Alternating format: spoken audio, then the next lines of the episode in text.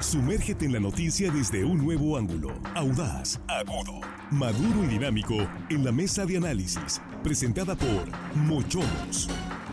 Disfruta de una increíble gastronomía con excelente servicio. Los mejores cortes y mariscos en una sofisticada versión sonorense. Prueba el buñuelo de camarón, salmón al chipotle dulce y exquisito ribeye. Restaurante Mochamos Culiacán. Enrique Sánchez Alonso 2372 Norte. Reserva al 6671 146 6622. Estamos de regreso, ya estamos aquí en la mesa de análisis de línea directa, tercera emisión de este miércoles 21 de junio de 2023. Y saludamos aquí a nuestros compañeros en la mesa. Jesús Rojas, ¿cómo estás? Buenas noches ya. ¿Qué tal, Víctor? Buenas noches, buenas noches para los compañeros y buenas noches para el auditor. Juan Ordorica, ¿cómo estás? Buenas noches. Buenas noches, hello, estimada audiencia, y adivinen qué, está entrando el verano. Ya entró el verano. Entonces eran, nomás eran preparativos lo que tuvimos anteriormente. Este, preparados para lo que viene. Armando eh, Ojeda, te, acuérdate que nos dijo este, buenas, buenas, buenas, noches antes que nada. Juan Espinosa Luna, ¿cuánto dijo? 50. Vamos a llegar a 50 grados. A 50 grados, dijo, sí. Eso nos dijo ahora sí, en nos estamos rostizando. Imagínate. Y son muchísimos. Hablar de un solo grado es muchísimo. Sí, y ahora ya, pues, ya está hablando prácticamente de 8 grados. 7, 8. Preocupante que hay que este, protegerse muy bien. Pues hay que protegerse y prepararse para ese, ese hidratarse muy bien. Cálido verano que se nos pronostica. ojalá que pues, las lluvias no tarden mucho. Bueno, preocupante también la violencia que se está ejerciendo en delitos como el robo eh, o el asalto, que es un poco más grave, a mano armada. Este caso que ocurrió en Mazatlán encendió los focos eh, de alerta de nuevo en las áreas de seguridad. Un asalto simple, un ladrón llega a un mini super, encuentra a una empleada de 18 años, y le dice dame el dinero y dame los cigarros. La joven pues se llenó de pánico y se cree que se resistió al asalto. Algo pasó, el caso es que el sujeto saca la navaja y le empieza a herir. Finalmente le provocó la muerte. Sale tan tranquilo como si nada. Y le robó, por robarse mil pesos Jesús. Y unos cigarros. Y unos cigarros. O sea, la atacó con una navaja. ¿Qué estamos viendo con frecuencia? Personas adictas a las drogas que están esperando a sus víctimas en estacionamientos, en lugares eh, donde pues acude la gente y cualquier descuido van y te atacan con navaja o con una pistola, van por el celular o van por tu carro. Si tú te resistes, antes por lo menos pues te, trataban de evitar el, homicidio. Hoy el problema creo que es que esas gente, esas personas están eh, ya digamos, dañadas por las drogas o están desesperados por drogarse, que, que no controlan su, su estado este, emocional y luego, luego con el arma. Muy peligroso. ¿Tú cómo ves? Me parece que está, está, está, el, tema para analizarse a fondo. Sí, porque esta, esta violencia que se ejerce al, al efectuar estos robos, se dio en esta colonia Reforma de Mazatlán, pero también se dio hace unos pocos días al intentar robar un vehículo también, detonar una alarma de fuego contra uno de los eh, pues de las personas que no que, que, no se sabe si se iba a dar el vehículo. No es decir sí se están convirtiendo en estos robos en robos con violencia que terminen con lesión o con la muerte de las personas pues por supuesto que es lamentable.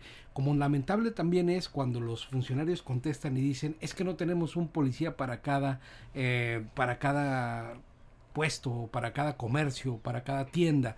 Evidentemente no, pero deberían de reforzar los patrullajes y sobre todo tener sensibilidad, Víctor, porque cuando muere una persona en estas condiciones, una muchacha de 18 años que estaba trabajando ahí para apoyarse con sus estudios, lo único que te hace llamar es, bueno, lo primero que tendrías que tener es un poco de sensibilidad para decir, bueno, reforzaremos la seguridad de la colonia, habrá más operativos. Esto le corresponde principalmente a las policías municipales, Víctor, que son las preventivas, que son las que tendrían que estar dando rondines, precisamente para detectar a estas personas de la mala vida que los conoces, que se saben, en los barrios se sabe quiénes son los que roban, en los barrios se saben quiénes son los que delinquen en este tipo de, de, de, delitos y al final de cuentas, pues bueno, creo que debe haber más sensibilidad. Así es, Juan. Tema complejo, aquí en Culiacán, por ejemplo, estamos viendo el caso de un quemacarros, ¿no? Un quemacarros serial, parece que, que estamos viendo. Entonces estamos viendo brotes así de violencia, de robos, eh, que están siendo mediáticos. Las estadísticas nos dicen, repito, los números fríos y calculadores, que tenemos números medianamente tranquilos. Sin embargo, lo que bien dice eh, Víctor, que tal vez el uso de las drogas, otro tipo de cuestiones están llevando a, este, a estos acontecimientos violentos. Pero me metí a revisar, de que hablabas de las drogas, de los países que más consumen drogas, depende del tipo de droga. Australia, por ejemplo, aparece siempre en el primer lugar, pero no tienen este tipo de, no tienen este tipo de incidentes. Entonces, hay que ver qué tipo de droga. Eh, repito, eh, casi de heroína, cocaína y metanfetaminas, Australia está en el primer lugar. varían, pero Australia ahí está en los primeros tres dependiendo y no tiene este tipo de incidentes. Entonces, ahí es cuando te quedas. Sí, obviamente las drogas, no voy a decir que no sean un, un vehículo para que puedan presentarse la violencia, pero no lo es todo. Entonces, por qué suceden este tipo de cosas. Seguramente hay estudios, psicólogos que nos pueden decir al respecto, pero algo no estamos haciendo. Repito, entiendo lo de la parte de las drogas, pero eso no es todo. Los números, al menos a mí me indican que en estos países no sucede eso. ¿Qué estamos haciendo mal? Que en otros países, digamos, están haciendo bien, aún con altos consumo de droga, y por cierto México no está en los primeros lugares de consumo de, de consumo de drogas. Ese es otro dato importante. Estamos, eh, este es un tema entonces de valores. ¿De qué estamos hablando, Armando? Pues de valores, Víctor, de valores. De educación en casa, ¿no? Por supuesto que sí. Este, yo, yo vinculo tres aspectos: desintegración familiar, desempleo, drogas. En, en ese juego de, de factores se mueve este tipo de delincuentes y y si nos damos cuenta y analizamos los perfiles, son jóvenes la mayoría. Todos, la mayoría de los eh, delincuentes, asaltantes, robacarros, eh, este, robo de comercio, todo este tipo de delitos lo cometen jóvenes, jóvenes. Yo curiosamente, y, busquemos eh, en los anales de, la, de las estadísticas y vamos a darnos cuenta que extrañamente veríamos a un adulto de 50 años hacia arriba este, eh, siendo señalado una persona adulta como partícipe en un asalto. Son jóvenes. ¿Y eso que nos, que nos indica? Bueno, que el problema ahí está, precisamente en, en la educación, principalmente la desintegración familiar. Eh, es, es, triste y lamentable ver cómo se está devaluando la vida. Por cualquier peso ahora te matan. Y ahorita comentaba Juan, eh, desvinculando de alguna manera que no fuera estrictamente el uso de drogas, y pone como ejemplo Australia, pero habría que ver... Países Bajos. Sí, pero habría que ver también el grado de impunidad que hay en esos países. A lo mejor ahí se castiga, se persigue. Ese tipo de delitos, un, un, homicidio en asalto, a lo mejor hasta cadena perpetua, no sé. Bueno, aclarando, en este caso el asesino este, fue detenido. Sí, claro. Afortunadamente, un video. Yo hablo de los castigos, Víctor, los castigos penales. A lo mejor, eh, eh, tal vez en estos países en donde no existen este tipo de, de situaciones, por jóvenes drogadictos es porque los castigos saben a qué se atienen y las leyes son duras y, este, aplicables en todos los términos ahí puede ser también un factor importante, porque eso de los derechos humanos está bien, hay que defender los derechos humanos, pero muchos se basan en ello. Al momento de la, de, la eh, acusación ante el Ministerio Público, intervienen derechos humanos y salen muchos delincuentes, pues ese es el problema. No, no, Parte del problema. ¿eh? no, no, no, en, casos, eh, en algunos casos. Jesús. Y ojalá que este delincuente que fue detenido 26 años, presente todas las pruebas, las aporte el Ministerio Público para que su juzgador tenga las consideraciones que la ley marque para que esté el número de años que la ley así condene, ¿no? Entonces, para que no haya impunidad, para no estar hablando después que por el procedimiento salió libre alguien que terminó con la vida de una jovencita. Ahora, este sujeto, Jesús, perdón, sabía que solo estaba ella ahí. Esta joven. Llegó con el arma en la mano. Con, con todas las premeditación, alevosía y ventaja. tener el caso, ¿no? Pero ¿sabes qué? Es preocupante también que la fiscalía reporta que el robo a comercio y el robo a casa habitación aumentan en Sinaloa. Es decir, no se está hablando de que son allá en Mazatlán, solo no. En general, en el estado de Sinaloa, roba comercio y roba casa habitación está aumentando según datos de la fiscalía. Ahora, algo importante: estos dos en particular tienen una vinculación muy importante con temas de prevención de la policía municipal. Por eso es que decía, es decir, ¿te acuerdas cuando se vino la oleada de robos aquí al centro de la ciudad? Hasta que intervino la policía municipal y se pusieron en operativos especiales porque se metían por arriba, ¿te acuerdas de los, de, los comercios de aquí del centro de Culiacán? Sigue pasando. Entonces, entonces, al final de cuentas se tiene que tomar alguna determinación para que las corporaciones eh, municipales principalmente puedan atender estos focos que están ahí, que se sabe dónde se da este tipo de delito. Cada delito tiene una manera de atender de manera distinta, evidentemente, y estos que son particularmente el robo a comercio, el robo a casa habitación, tienen que ver, por supuesto, con temas de prevención, de patrullaje y de presencia policial. Eso es Juan.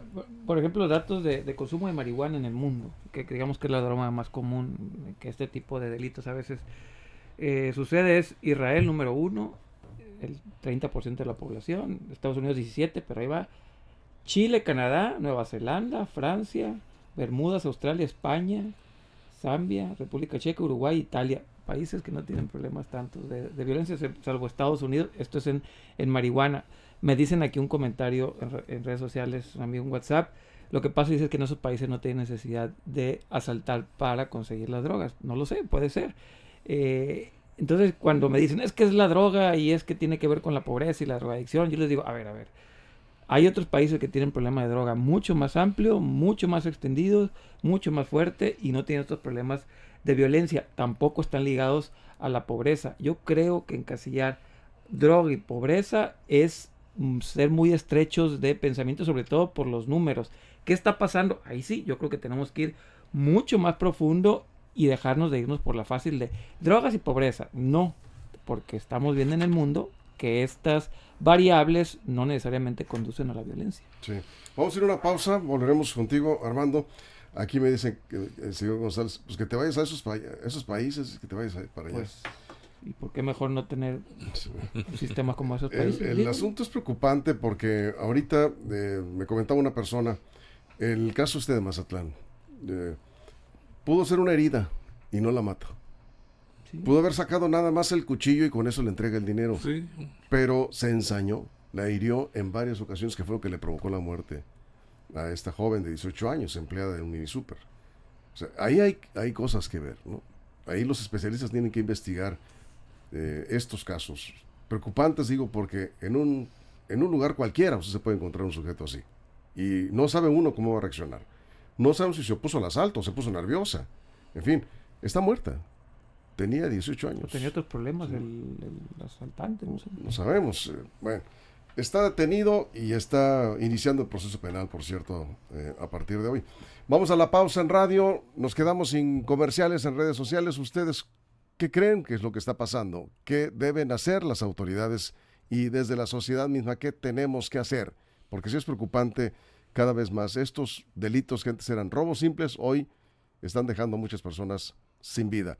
Vamos a la pausa, volveremos, tendremos también cuando estemos de regreso ya el reporte completo de Xiomara Ramírez en la audiencia del químico Benítez y su comité de adquisiciones. ¿sí? Otra modalidad de robo sí se confirma, según los jueces. De, cuello blanco, dicen. Es, otra manera también de echarse a la bolsa. Exactamente. Bueno, regresamos con más.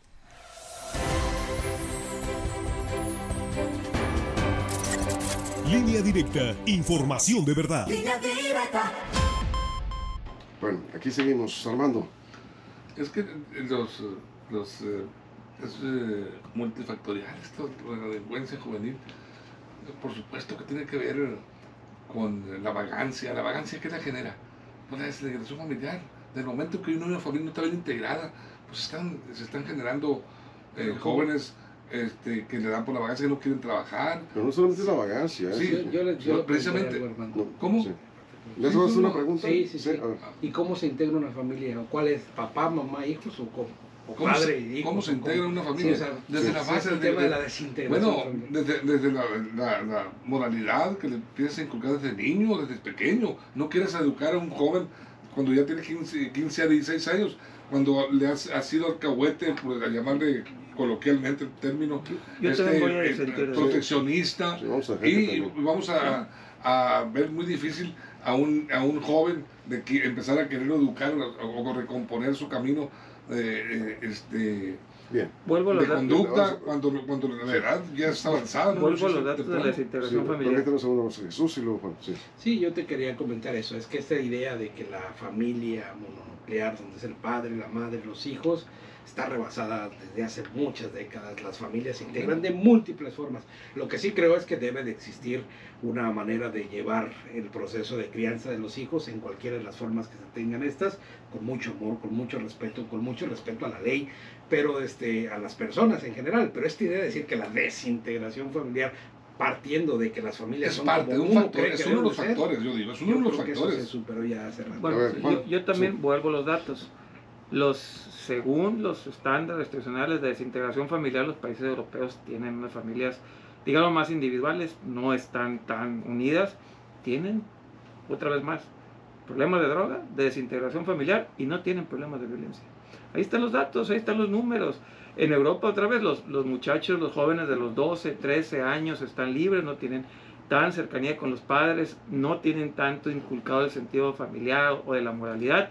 Sin embargo, les inculcan algo, ¿eh? eso sí, el respeto a la ley. El respeto a Y la ley. tan, tan, ¿eh? Nada de que la moralidad y... parte de la cultura. Ah, Pero otra vez, la de la desintegración educación. familiar como se entiende tradicionalmente en Europa es mucho más marcada que ¿Qué es lo que comentaba Armando Y antes? no Sí, tienen violencia. Perdón, antes eh, de tu de anterior comentario, comentaste algo sobre eh, los niveles de impunidad.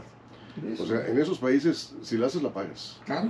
Sí, y cualquier delito se, Pues, ahí- se castiga. ahí y está- más se está trata de de un la homicidio. sí, un exactamente. Pero no es la homicidio moralidad grave. ni la nada. Eh, es decir, el Estado Es de de derecho. factores. ¿sí? Es uno de los factores. No se, es todo. apli- se aplica se aplica la ley y más en estos delitos graves.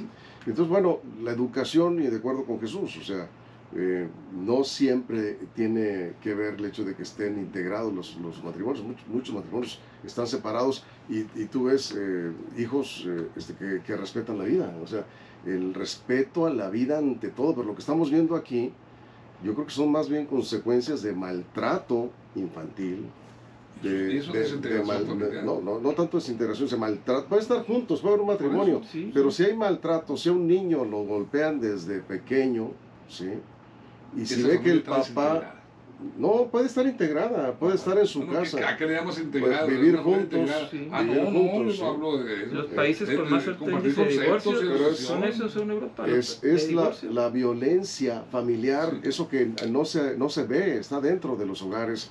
¿Cuántos padres maltratan a sus hijos físicamente, los golpean de manera bestial desde pequeñitos? Sí. Esos niños, pues...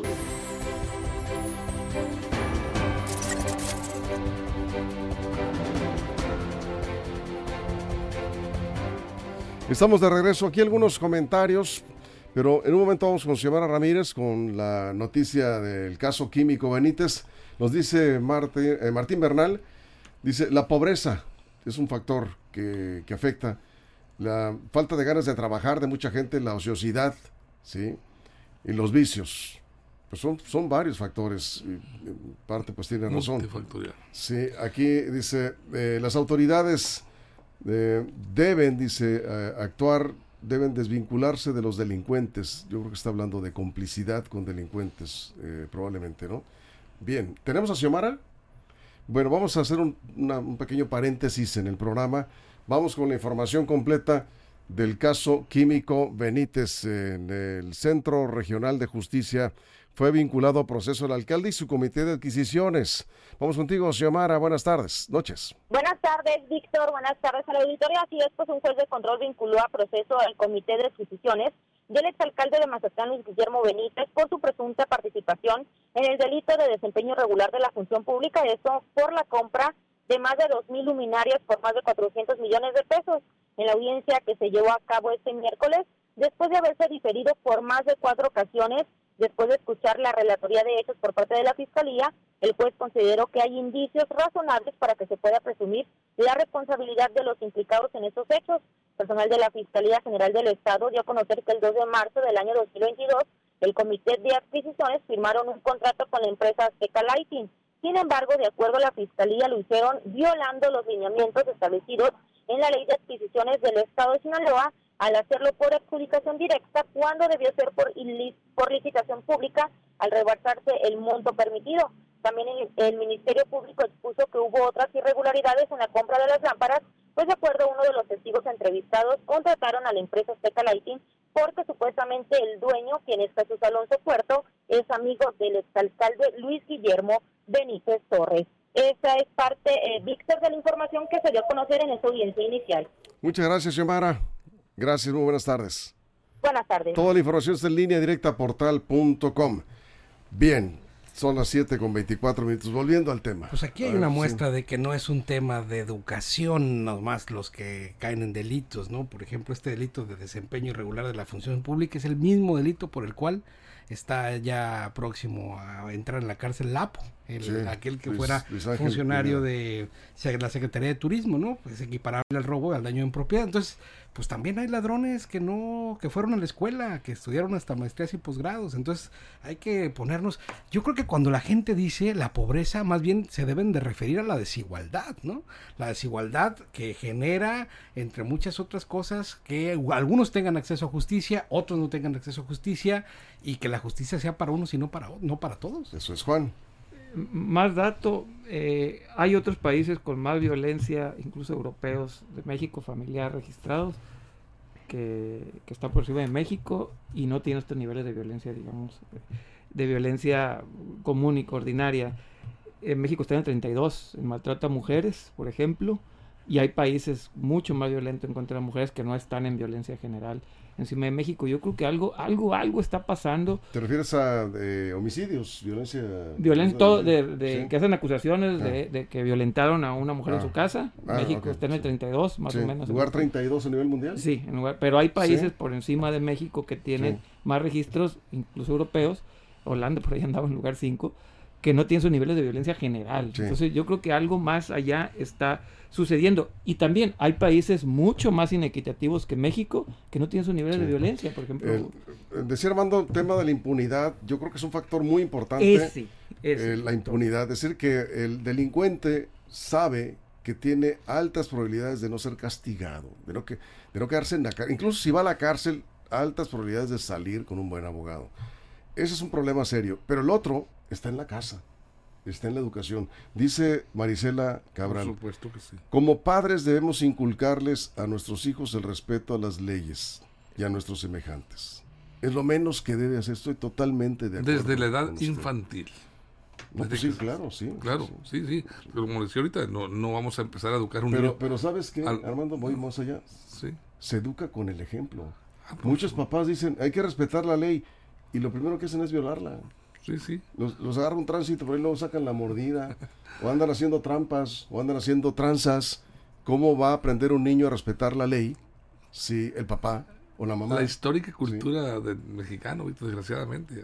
Digo, no es un caso, no es, no es general, pero, no, pero no, se, no, se, educa de esa manera. En gran medida, en gran ahorita, lo, ¿Nos va a quedar tiempo? Sí. Entonces decías. Sí, es, es, la cultura ancestral del mexicano, la verdad, aunque nos duela. Sí, sí, es, es cierto lo que tú dices.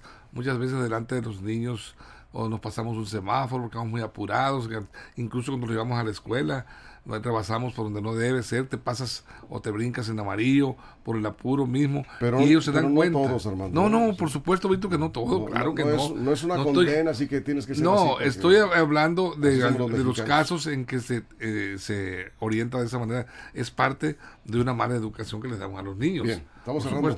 Sí, y también tiene que ver la drogadicción, porque hay datos que indican que en la gran mayoría de los homicidios cometidos, por ejemplo, contra mujeres está, está presente o prevalente el hecho de que el agresor tenía algún tipo de vicio. Entonces, pues también no pues, se puede disasociar, ¿no? También el consumo de drogas no es algo bueno. Es un factor muy es importante. un factor que te pone ahí. Es más, en datos de Sinaloa, el 80% de las mujeres violentadas viven en familias con violencia y en muchos de esos casos, lo ha dicho la secretaria, hay consumo eh, consecuente de, adicciones. Y drogas químicas. fuertes, desgraciadamente, Juan. Sí, yo creo que las drogas es parte que, que, aumenta la violencia. Solamente el comentario era por qué en países que tienen problemas de drogadicción no tienen estos problemas. ¿Por qué? Es lo que preguntar. Y decía que no estaba de acuerdo porque ustedes díganme y menciónenme esta persona, por poner un ejemplo, esta persona que violentó, dicen que la educación desde la casa, esa persona maleducada, que en México se porta mal, no estuvo bien educada, es un relajo con la sociedad en cuanto cruza la frontera con Estados Unidos, se porta bien. Porque allá se aplica la Por eso, entonces no tiene que ver la educación, ¿verdad? Entonces ahí la educación es una variable que en esa situación no funciona. O sea, no, no es una variable de peso en cuanto cruzas la frontera. La mala educación que tuviste en tu casa, la pésima educación, todos los descuidos que tuviste cruzando una frontera, Te educas. te educas. Sí, entonces no de tiene acuerdo, que ver la educación, de ¿verdad? acuerdo, de tiene acuerdo. que ver entonces impunidad. Bien, cerramos el factor impunidad, Armando. Creo que en eso coincidimos en la mesa. El factor impunidad, fíjate, Víctor, a mí me gustaría, este, ya sería, 30 segundos, ¿eh? ya nos sería cosa de una investigación Sí. periodística o social. Este joven que asesinó a esta muchacha, esta cajera, por mil pesos y unos cigarrillos, este joven, me gustaría saber yo si se podría seguir la huella, tendría antecedentes penales, ya había cometido otros delitos. ¿Quién es este joven? Es la primera vez, lo hizo bajo un influjo de una droga, alcohol, no sé. ¿Qué pasó con él, con este joven? ¿Por qué esa agresividad ante una joven indefensa? Sí. ¿Por qué matarla por un dinero? No sabía ni cuánto dinero había en la caja siquiera. Este, se llevó mil pesos, pero ¿qué, qué será de él? Bien, ¿Qué vamos será de a- su vamos familia? a- Vamos a, darle seguimiento. Sí, sería interesante. Gracias esto. por la sugerencia. Pues con esto nos vamos, Jesús. Muchas gracias, Juan. Gracias. Gracias, Armando. Gracias. Y gracias, eh, sobre todo, a usted. Gracias por su compañía y por sus eh, comentarios acá en redes sociales. Gracias a todo el equipo, a toda la producción. Mañana, si usted lo permite, aquí estaremos a las 6 de la mañana en la primera emisión de Línea Directa con más eh, noticias. Ya será jueves 22 de junio y se acercan las lluvias. Ojalá se acercan las lluvias. Nos vamos, muchas gracias. Pásenla bien. Línea directa, información de verdad. Línea directa. Mochomos presentó la mesa de análisis, información de verdad que suma valor. Conéctate en el sistema informativo más fuerte del noroeste de México. Esto fue Línea Directa, información de verdad con Víctor Torres. Información confiable con fuentes verificadas y seguras. Línea Directa, información de verdad con Víctor Torres. Esta es una producción de RSN, el grupo de comunicación más fuerte de Sinaloa.